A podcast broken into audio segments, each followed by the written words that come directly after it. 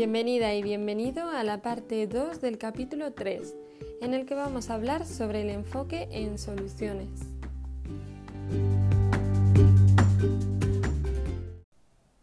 Llegados a este punto, estoy segura de que ya sabes que los niños se portan mejor cuando se sienten mejor. En este sentido, cuando nos centramos en las soluciones, los niños aprenden a llevarse bien con los demás y adquieren herramientas para afrontar un próximo desafío. Y no, no siempre lo van a hacer bien la próxima vez. Tampoco los adultos lo hacemos bien la siguiente vez y la siguiente y la siguiente. Centrarse en soluciones en lugar de en los castigos nos va a crear un ambiente distinto en casa, va a modificar nuestra forma de pensar y también la de nuestros hijos. Verás cómo las luchas de poder se reducen drásticamente. Los niños son excelentes resolviendo problemas y se les ocurren muchas soluciones creativas. Si inviertes un tiempo en enseñarles y le brindas sus oportunidades para que practiquen, verás cómo son capaces de resolver muchos de los problemas cotidianos. A continuación te voy a presentar las características que tiene que tener esta búsqueda de soluciones. Verás que se parecen a las de las consecuencias lógicas. De hecho, las tres primeras son las mismas, pero su finalidad es muy distinta porque nos estamos centrando en ayudar a las personas a resolver su problema y no a pagar por ese problema. Entonces, ¿qué características tienen que tener? Tiene que ser relacionada, como hemos visto antes, respetuosa, razonable y añadiríamos útil.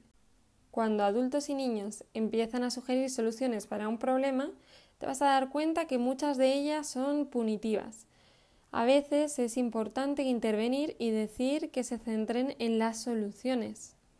Otra opción sería terminar esta búsqueda de soluciones y revisar en conjunto la lista de sugerencias y pedir a todos los miembros que participaron, ya sea de la familia o de la clase, que eliminen todas las que no cumplan con las tres Rs y una U que acabamos de ver anteriormente. También puedes pedirle que eliminen todo lo que sea hiriente o poco práctico. Después pueden elegir la solución que consideran más útil de las restantes. El hecho de elegir la solución en lugar de acatar la que otra persona está imponiendo les va a hacer sentir mucho más respetados y también responsables sobre lo ocurrido y su solución. Por ejemplo, cuando un niño decide ir a buscar un trapo porque se le derramó la leche, estamos aplicando una solución de las tres Rs y una U.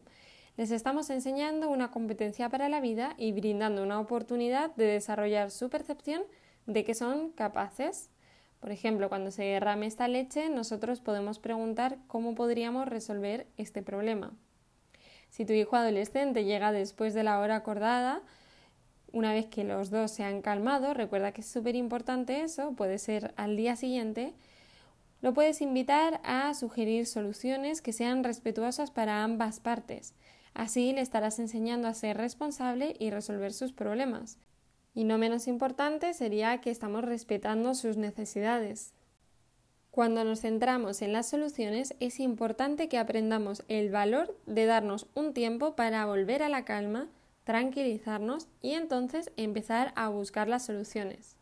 En la mayoría de los casos todo el mundo tiene que tranquilizarse antes de intentar buscar una solución. Para ello te voy a proponer lo siguiente, y es que busques una pausa obligada. Piensa en la siguiente situación. Tu pareja, tu cónyuge o tu compañera, tu compañero de trabajo te arrincona y te dice No me gusta lo que has hecho. Vete a tu habitación ahora mismo y piensa en lo que has hecho. Esto no sería ni respetuoso ni eficaz, ¿cierto? Con los adultos. Entonces, ¿por qué pensar que con los niños daría resultado? Es improbable que los niños vayan a su habitación a pensar en lo que han hecho. Lo más probable es que piensen en lo que nosotros hemos hecho y lo irrespetuosos e injustos que hemos sido. Esta pausa obligada, positiva, no se trata de hacer sentir mal a la otra persona, sino que se trata de hacerla sentir mejor, para que así pueda conectar con su cerebro racional. Recuerda, ese cerebro que nos ayuda a controlar nuestros impulsos, a tomar una decisión y a buscar alternativas entonces nuestro objetivo no va a ser que se sienta peor para que paguen por lo que han hecho. Habitualmente nuestros niños y niñas están acostumbrados a que se tengan que ir a un rincón o a una habitación para que paguen por lo sucedido y por lo tanto vamos a tener que invertir un tiempo en enseñarles sobre este nuevo concepto. Le vamos a hablar sobre lo útil que puede ser una pausa que nos permita tranquilizarnos y que así podamos esperar a que todo el mundo se sienta mejor antes de resolver los conflictos. Una forma de instruir a nuestros niños y niñas es utilizándola nosotros mismos. Algo muy importante es que permitas que tus hijos o hijas creen su propia zona para la pausa obligada. Una zona que los ayudará a sentirse mejor para luego poder hacerlo mejor. Si no pueden crearla solos, al menos que puedan ayudar a crearla.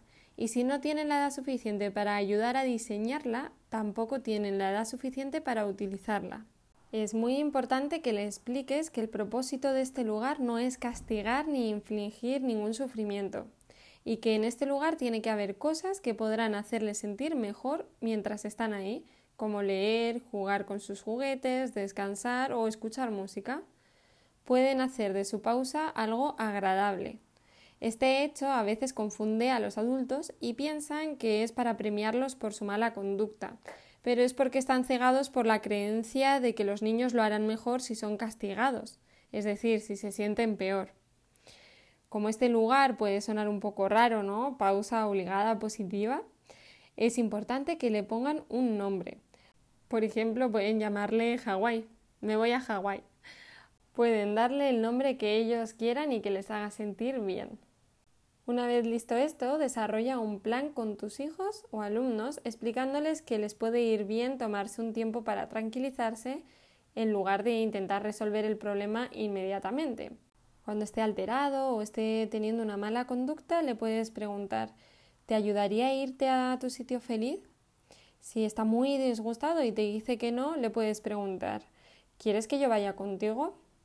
Recuerda que la finalidad es ayudar a tu hijo e hija a sentirse mejor, para que así pueda hacerlo mejor. Entonces, si se sigue negando, incluso podrías decirle Ok, está bien, creo que yo voy a ir a mi sitio feliz. Y así también estaríamos dando un ejemplo, además obviamente de estar calmándonos para luego buscar una solución. Por último, es importante que le enseñes a los niños que cuando se sientan mejor pueden pensar en una solución o en cómo reparar el daño si es que ha habido alguno, siempre con una actitud respetuosa, amable y firme. ¿Crees que te ayudaría a estar un ratito más en tu sitio feliz o te ayudaría que comenzásemos a buscar una solución? No siempre es necesario buscar una solución.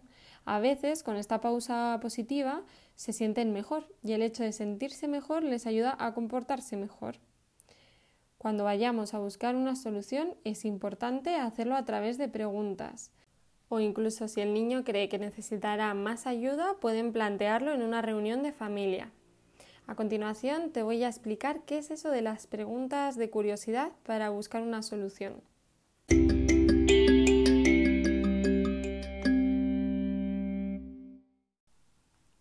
Las preguntas de curiosidad van a ayudar a nuestros niños a poder explorar las consecuencias en lugar de imponérselas.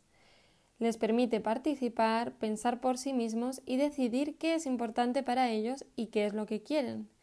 El resultado final sería centrarse en las soluciones, en lugar de hacerlo en las consecuencias. Muy a menudo decimos a los niños qué ha sucedido, qué está mal, cómo deben sentirse al respecto, qué deben aprender, qué deben hacer, etc. Pero ¿no sería mejor que ellos mismos explorasen esos aprendizajes? Para ello te voy a plantear alguna de las preguntas de curiosidad típicas. Y te digo algunas porque no tienes por qué tener un guion. Te tienen que salir del corazón, demostrándoles empatía y aceptación y poniéndote en su piel. Tampoco te recomiendo que hagas estas preguntas si tú o el niño están disgustados todavía. Recuerda que para eso te tienes que dar un tiempo para relajarte tanto tú como el niño y después buscar la solución. Estas serían algunas de esas preguntas de curiosidad. Mmm, veo. ¿Y qué estabas intentando conseguir? ¿Cómo te sientes con lo que ha ocurrido? ¿Qué crees que lo ha provocado? ¿Qué has aprendido de todo esto? ¿Cómo puedes utilizar lo que has aprendido en el futuro? ¿qué soluciones se te ocurren ahora? Si te das cuenta, estas tienen un tono de voz empático y difieren mucho, por ejemplo, de ¿qué soluciones se te ocurren ahora? Te das cuenta, el tono hace mucho, como hablábamos en otros audios.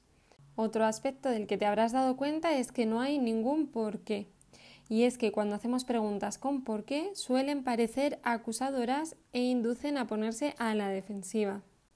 Dicho esto, te animo a poner en práctica la pausa positiva obligada con el nombre que ustedes consideren y también las preguntas de curiosidad una vez que ya se hayan calmado y puedan buscar una solución en conjunto.